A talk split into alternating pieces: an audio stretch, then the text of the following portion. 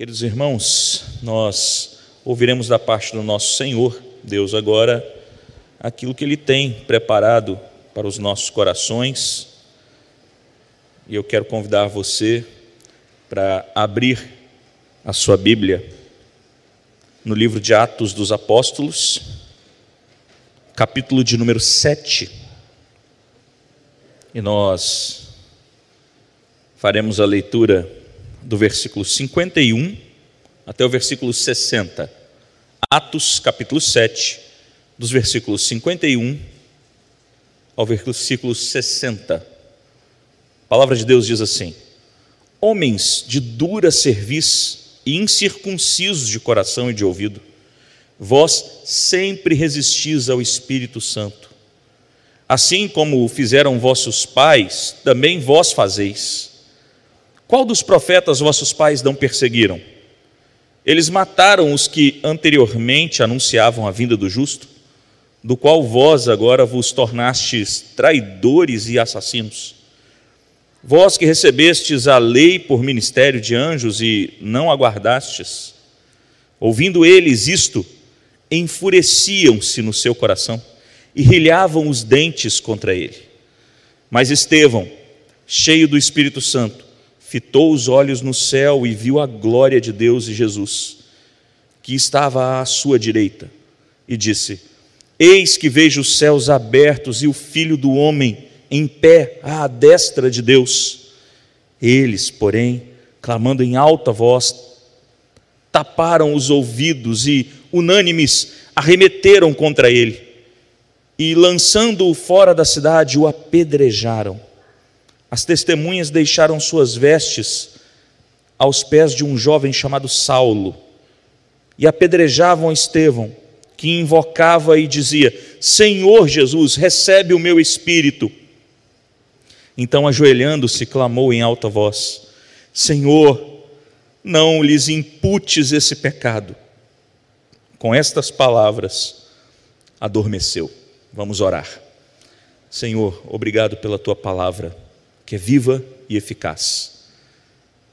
Aplique em nossos corações nessa noite, segundo a tua vontade, por ação do teu Santo Espírito em nós. Oramos em nome de Jesus. Amém.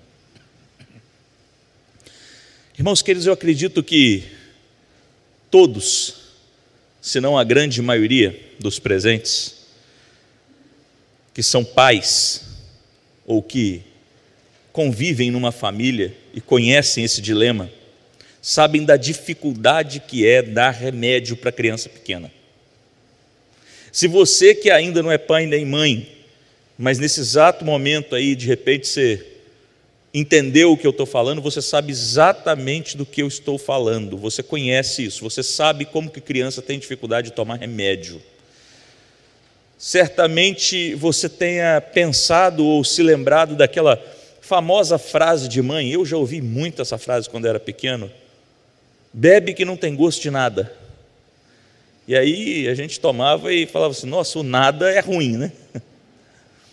É, então a gente sempre tinha algumas técnicas, né, para dar remédio, principalmente na nossa época que os remédios eram piores, né?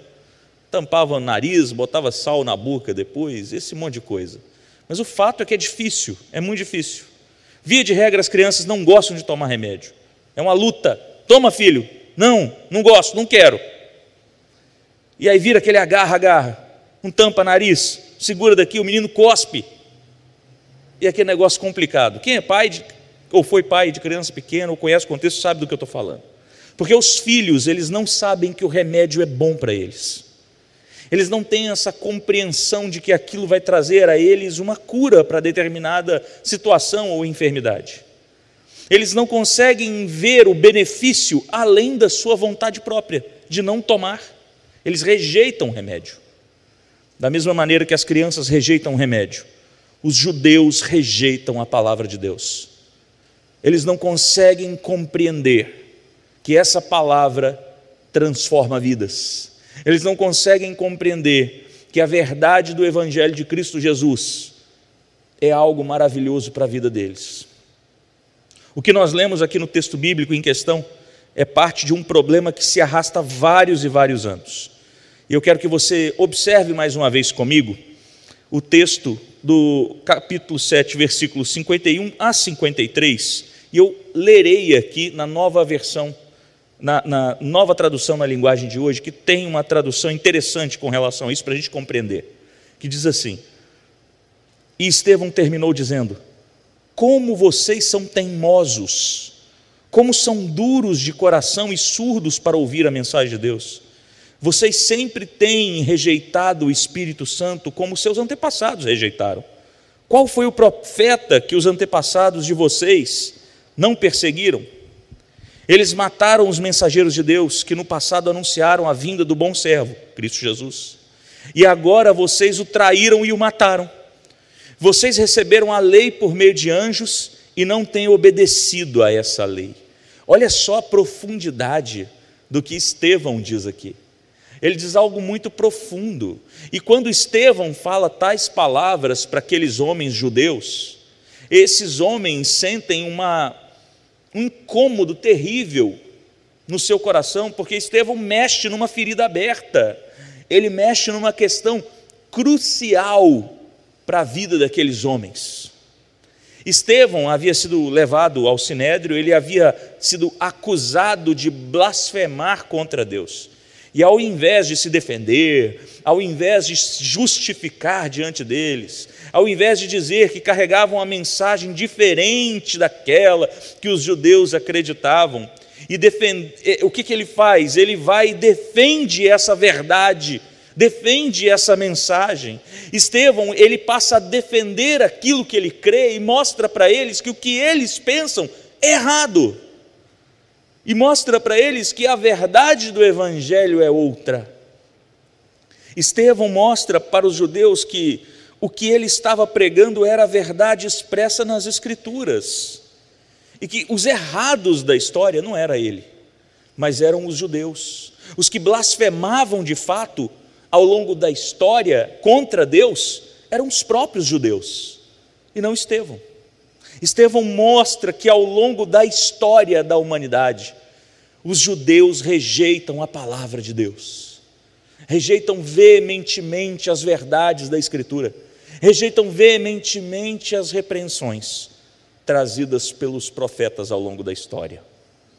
E a rejeição à verdade das Escrituras não se restringe aos judeus dos tempos de Estevão, mas se estende aos seus antepassados. Nós sabemos que a rejeição à mensagem de Cristo era real naquele tempo, a gente sabe disso. Quando a gente lê os evangelhos, nós vemos isso claramente. A perseguição era forte por parte dos judeus. Eles entregam o Senhor Jesus para ser julgado e morto. E quando a gente olha, por exemplo, em um tempo mais à frente, para as viagens missionárias de Paulo, nós vemos ali que os judeus intentavam fortemente contra a vida dos cristãos e contra a vida do próprio Paulo que era um excelente judeu e é que aí no texto aparece como sendo aquele que consentia com a morte de Estevão, porque ainda não havia sido alcançado pela graça de Deus. O que nós vemos aqui nesse texto bíblico não é uma realidade diferente vivida daquela vivida pelos primeiros cristãos ou pelo próprio Jesus. No início do capítulo 6 de Atos, se a gente voltar um pouco mais atrás, nós vemos a instituição dos diáconos, e foram eleitos na Igreja de Cristo sete diáconos. E a gente vê que Estevão foi eleito nesse texto de Atos 6, capítulo 5, que diz assim: O parecer agradou a toda a comunidade e elegeram Estevão. E olha o que, que diz o versículo 5 do capítulo 6: Homem cheio de fé e do Espírito Santo. Estevão, que era cheio do Espírito, Estevão, que era possuído de graça e de poder, ele fazia prodígios e sinais entre o povo de Deus. Era homem de Deus, homem escolhido por Deus. Então começam a se levantar os opositores do cristianismo, os opositores de Cristo Jesus, aqueles que odeiam a Cristo e acabam odiando aos discípulos de Cristo Jesus. E eles começam a perseguir Estevão. Eles levantam e começam a tratar de acusar Estevão de blasfemar contra Deus. No versículo 11 do capítulo 6, a palavra diz assim: Então subornaram homens que dissessem: Temos ouvido este homem proferir blasfêmias contra Moisés e contra Deus. Os judeus, eles estavam tão distantes do compromisso com a verdade, que eles subornam pessoas para dar falso testemunho a respeito de Estevão, para ter subsídio para acusá-lo diante do sinédrio. Eles levam então Estevão ao sinédrio, eles o acusam de falar contra o templo e contra a lei de Moisés. Eles acusam Estevão de anunciar Jesus e de anunciar que Jesus havia destruído ou que destruiria o templo. E aqueles homens então caem em cima de Estevão e tentam de todas as formas acusá-lo e condená-lo, porque os judeus, eles se preocupam mais com o templo do que com o Senhor do templo. Eles se preocupam mais com as leis do que com o criador das leis. O ataque contra Estevão demonstra a culpa continuada ou contínua do sinédrio ao rejeitar a mensagem messiânica, a mensagem do Messias, a mensagem de Cristo. E é interessante a gente compreender isso. Nós precisamos olhar para isso. Como que os judeus ao longo da história rejeitam a palavra de Deus. E quando Estevão então termina de dizer sobre o caminho errado que esses judeus estavam seguindo, nós vemos algo importante no versículo 54 do capítulo 7. Versículo 54, olha comigo aí de novo. Diz assim: leia comigo em voz alta. Ouvindo eles isto, enfureciam-se no seu coração e rilhavam os dentes contra ele. É interessante que nesse momento aqui, Lucas, que escreve o livro de Atos, ele expressa aqui nesse texto que existe uma força satânica, uma força maligna por trás para impulsionar os adversários da palavra de Deus. O verbo grego que a gente traduziu aí para o português como enfureciam-se, no original grego ele está numa forma que a gente chama de passivo, ou seja, ele recebe ação de algo externo. O enfureciam-se não era por conta deles, não era uma iniciativa deles, mas é passivo, eles estão recebendo uma influência que os faz enfurecer o seu coração. João Calvino, em seu comentário de Atos, ele nos diz que os judeus, ao ouvirem a verdade da palavra de Deus, eles foram tomados por uma ira gigantesca, e ele diz, abre aspas, certamente impulsionada por Satanás. Fecha aspas. O coração deles não estava apenas zangado, o coração deles estava aferroado de ódio, e tamanha fúria se converte em quê? Ranger de dentes. Eles estão tão enfurecidos e influenciados pelo maligno que eles rangem os dentes de ódio. Os ímpios, queridos, estão a serviço de Satanás e ao ouvirem a palavra de Deus, certamente são levados à loucura. A palavra de Deus nos diz isso, que a pregação do Evangelho é loucura para os que se perdem, é loucura para o ímpio. A Bíblia também nos diz que aquele que não é filho de Deus é filho do maligno, filho do diabo, estão a serviço dele. Então nós vemos que os judeus rejeitam a palavra de Deus de maneira muito clara. Eles estavam tão ávidos para condenar Estevão, que eles fazem exatamente isso. É isso que eles fazem. Mesmo que de maneira possivelmente ilegal, eles dão um jeito de condená-lo. Naquele tempo, o sinédrio não tinha poder para condenar ninguém à morte. Somente um representante do governo romano poderia condenar alguém à morte. Porém, a ira deles era tão grande, mas tão grande, que eles resolvem apedrejar Estevão, sem o consentimento do Império Romano. Eles tapam os seus ouvidos, o texto diz isso para a gente. E em uma atitude de rejeição ao que Estevão dizia a eles, eles lançam as suas capas aos pés de Saulo, que futuramente se chamaria Paulo para que Paulo pudesse vigiar a, a, a capa deles, as capas. E eles começam então a apedrejar Estevão, porque esses judeus rejeitam a palavra de Deus. Eles não querem esse compromisso com o Senhor. Eles fecharam os seus olhos e os seus ouvidos para tudo aquilo que Deus anunciava através dos profetas. Porque Jesus veio para os seus e os seus não o receberam. Ao longo da história, Jesus Cristo, o Messias, sempre foi esperado e é esperado até hoje pelo povo judeu. Para eles, Jesus não é o Messias. É esperado até hoje por eles, porque eles não conseguiram compreender quando o Messias veio. Eles não prestaram atenção no real sentido disso tudo. Eu não sei se você já ouviu uma cantora cristã chamada Carol Alberto. Eu gosto das músicas dela. E ela tem uma música chamada Rotina. Eu queria recitar uma parte para vocês aqui que diz assim: De manhã cedo, quando a gente acorda, levanta da cama e faz tudo igual.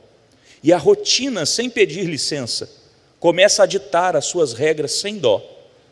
A alegria da gente se vai. A vida é só palidez. Disposição é o que resta para a gente ter.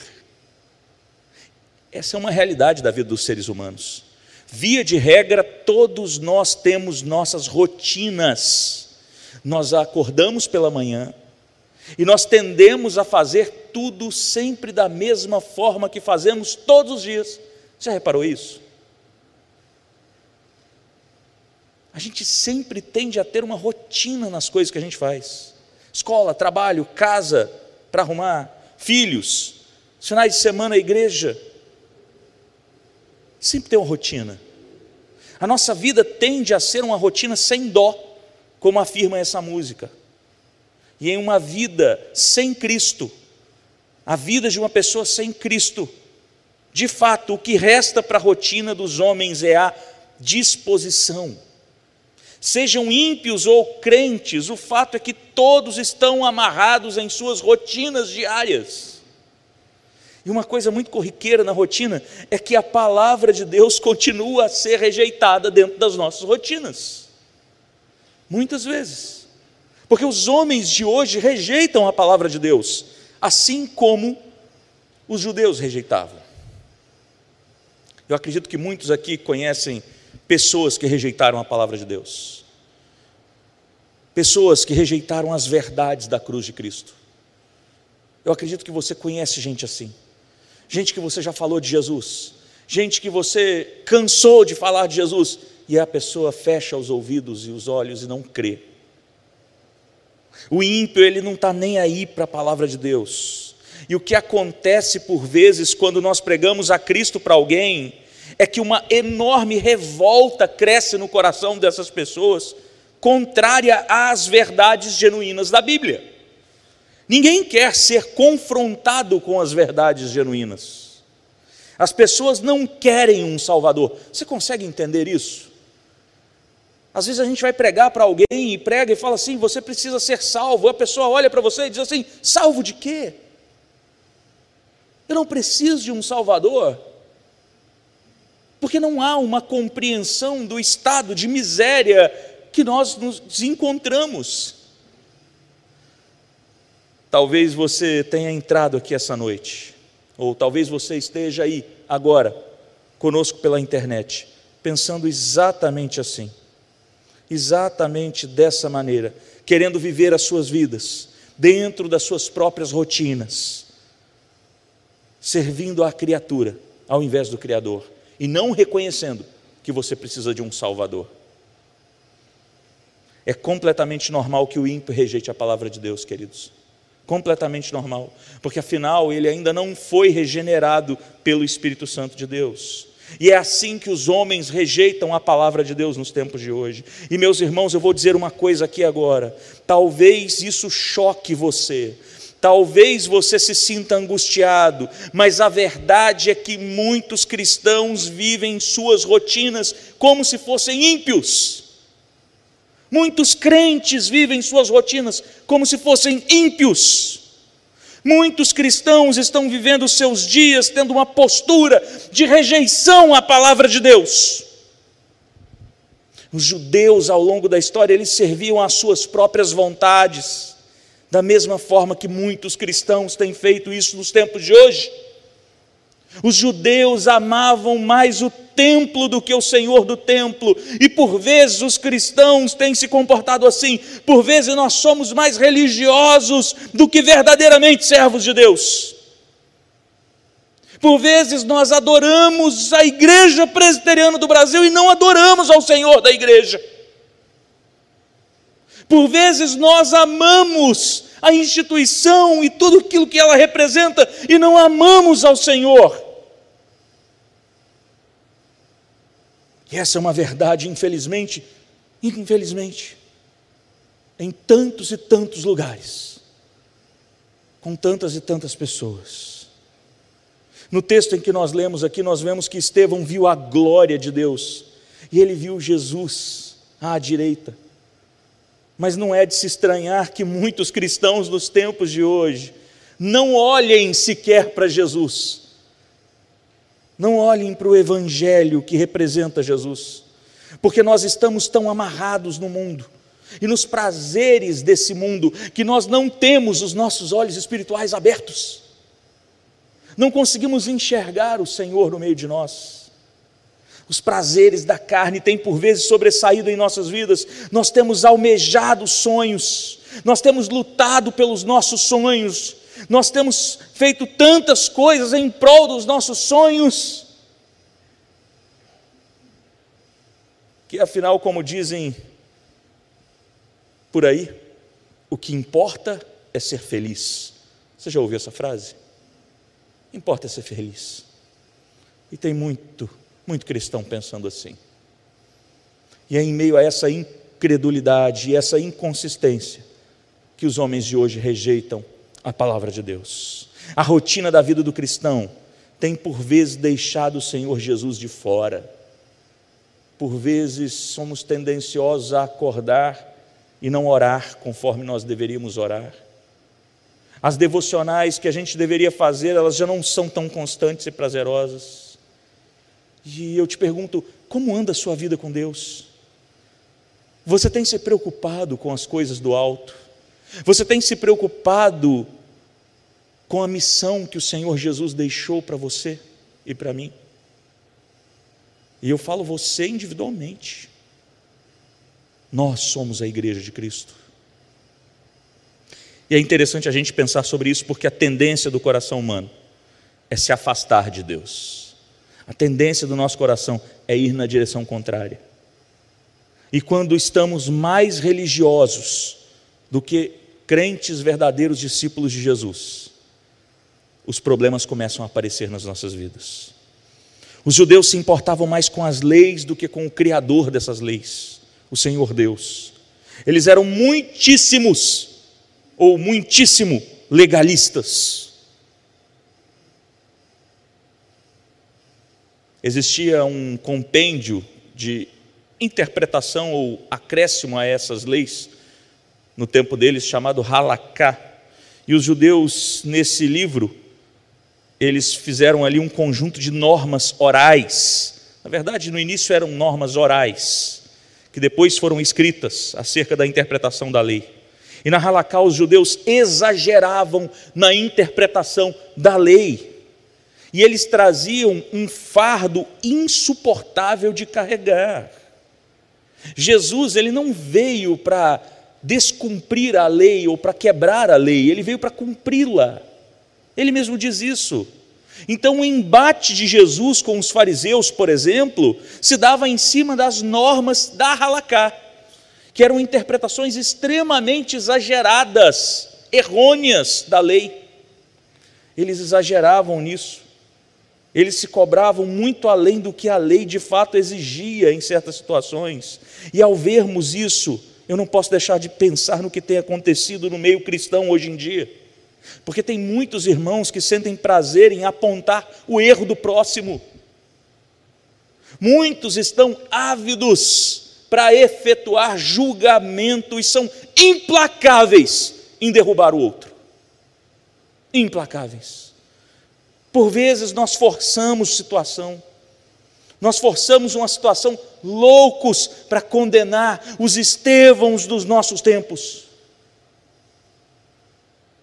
Por vezes nossos dentes estão rangendo de raiva, e por vezes, irmãos, pasmem, somos influenciados por Satanás. Ah, pastor, mas nós somos crentes. Veja só, eu não estou dizendo que somos possessos, mas somos influenciados. E ele continua ao nosso derredor, rugindo como um animal feroz, pronto para atacar. Ele continua lançando seus dardos inflamados em nossos corações, nos provocando, nos fazendo muitas vezes desviar do caminho correto por causa da cobiça do nosso coração e do desejo corrupto que nós temos. Por vezes nós rejeitamos as verdades contidas na palavra de Deus.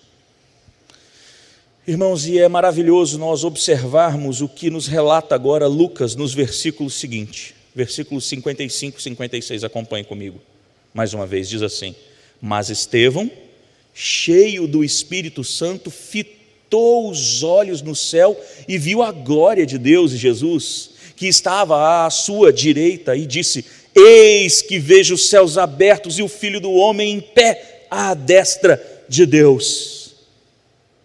O Espírito Santo traz uma certeza inabalável no coração de Estevão. Apesar de ter ou estar passando pelo vale som, da sombra da morte, ele de fato não teme essa morte.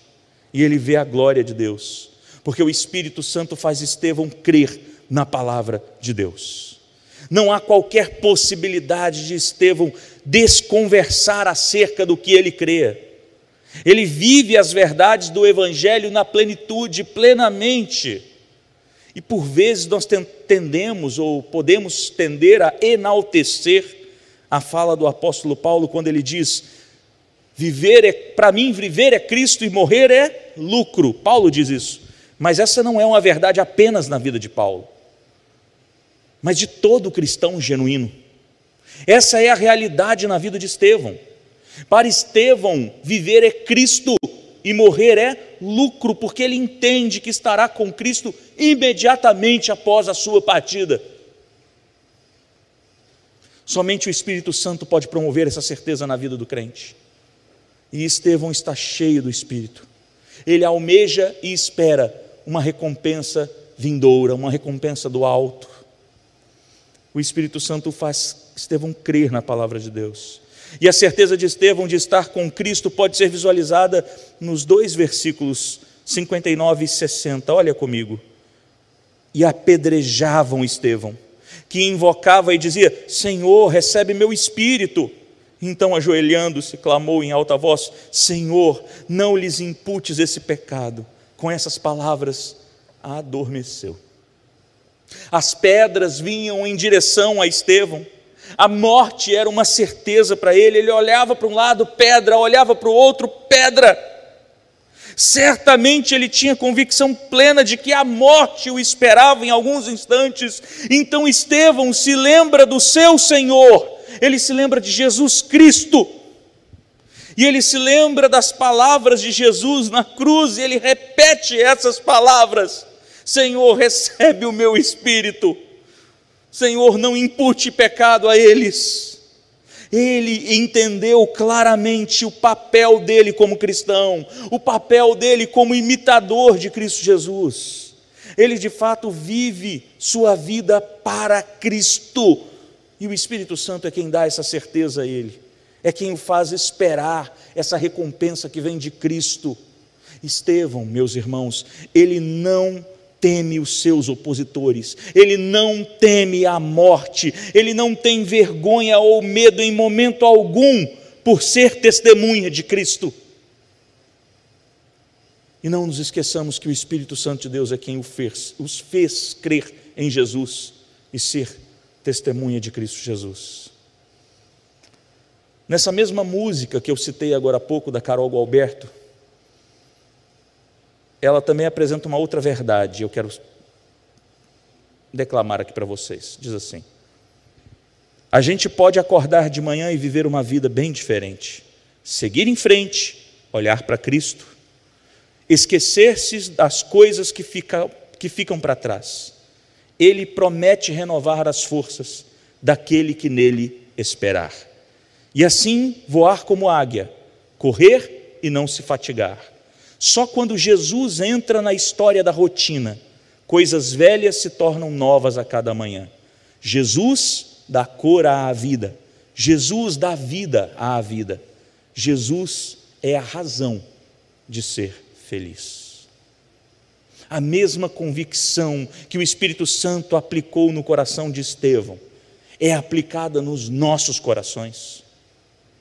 Os cristãos genuínos estão cheios do Espírito Santo de Deus, e é o Espírito Santo quem nos faz crer na palavra de Deus e não rejeitá-la em hipótese nenhuma. Se alguém crê no Senhor Jesus, é porque o Espírito Santo transformou, e a gente vê isso, por exemplo, citado para nós e confirmado no texto de 1 aos Coríntios 12, versículos 2 e 3, que diz assim: Sabei que outrora, quando éreis gentios, deixáveis conduzir-vos aos ídolos mudos, segundo éreis guiado. Por isso vos faz compreender que ninguém que fala pelo Espírito afirma anátema Jesus por outro lado, ninguém pode dizer Senhor Jesus, senão pelo Espírito Santo. Não há mais motivo para a nossa rotina ser vivida sem Cristo, porque Ele vive em nós. Ele mesmo diz: Todo aquele que o Pai me dá, esse virá a mim, e o que vem a mim, de modo nenhum o lançarei fora. Meus queridos, da mesma maneira que Estevão não se importa com as adversidades, nós também não podemos nos importar com as adversidades. É preciso crer que temos uma recompensa vindoura, um novo céu e nova terra, na ressurreição dos mortos. Nós devemos almejar isso, almejar estar com Cristo, porque é infinitamente melhor. Nós não podemos perder tanto tempo com as coisas supérfluas desse mundo. Nós precisamos buscar mais as coisas do alto, precisamos entrar em nossos quartos e orar e clamar a Deus para que Ele enche o nosso coração com o Seu Santo Espírito. Nós não precisamos vir mais vezes à igreja, nós precisamos é nos comportar como igreja todos os instantes de nossas vidas, porque nós somos a igreja do Senhor Jesus. E se isso produzir em você um desejo genuíno de se reunir com seus irmãos, glória a Deus. Em todos os momentos da vida, nós continuamos a ser igreja, nós continuamos a ser testemunhas de Jesus Cristo, nosso Senhor e Salvador, porque quando Ele transforma a nossa vida, nos ressuscita da morte para a vida, Ele também nos dá a missão de ser sal e luz Portanto, em todos os lugares que estivermos, todos os lugares, em todos os momentos da nossa vida, nós estamos em missão. Temos esse dever, temos essa responsabilidade. Nós precisamos então orar mais, ler mais a Bíblia, pedir a Deus mais amor em nosso coração por Ele. E quando nós entendemos quem somos, e o que nos aguarda num futuro, no porvir, nós paramos de nos importar com as coisas desse mundo e com os riscos que nós corremos. Somente assim é que verdadeiramente teremos temor e tremor diante de Deus. Então, queridos, nós precisamos nos lembrar disso. Pois quando nos lembrarmos quem somos, é que somos mais piedosos. Quando nós nos lembrarmos quem nós somos, é que seremos mais misericordiosos mais tementes a Deus, mais comprometidos com o Evangelho. Sendo assim, ao olharmos para o erro do próximo, nós não teremos mais o desejo de o condenar, mas nós teremos o desejo de repreendê-lo com o erro, mas estender a mão e abraçá-lo e trazer, porque temos que andar juntos nessa caminhada que é de veras difícil. Mesmo que o Evangelho nos faça ser odiados pelos ímpios e pelo mundo. Nós não podemos ser como eles. Nós precisamos ser como o Senhor Jesus.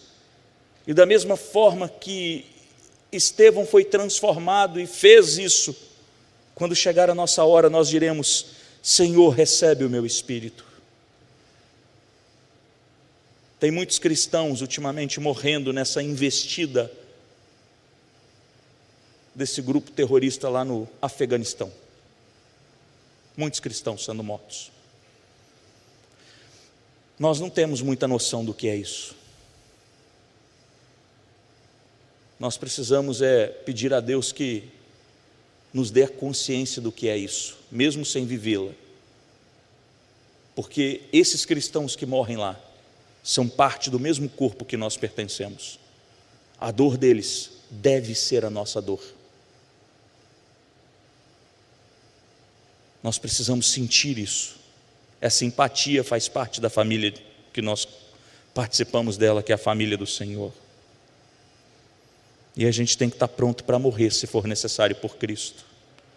E para você que talvez tenha entrado aqui hoje, rejeitando a palavra de Deus, mas talvez essa palavra de Deus faça sentido para você agora, eu tenho uma coisa a te dizer: creia em Cristo e você será salvo. Existe uma vida plena, totalmente graciosa na presença de Deus. Essa verdade deve nos mover todos os dias.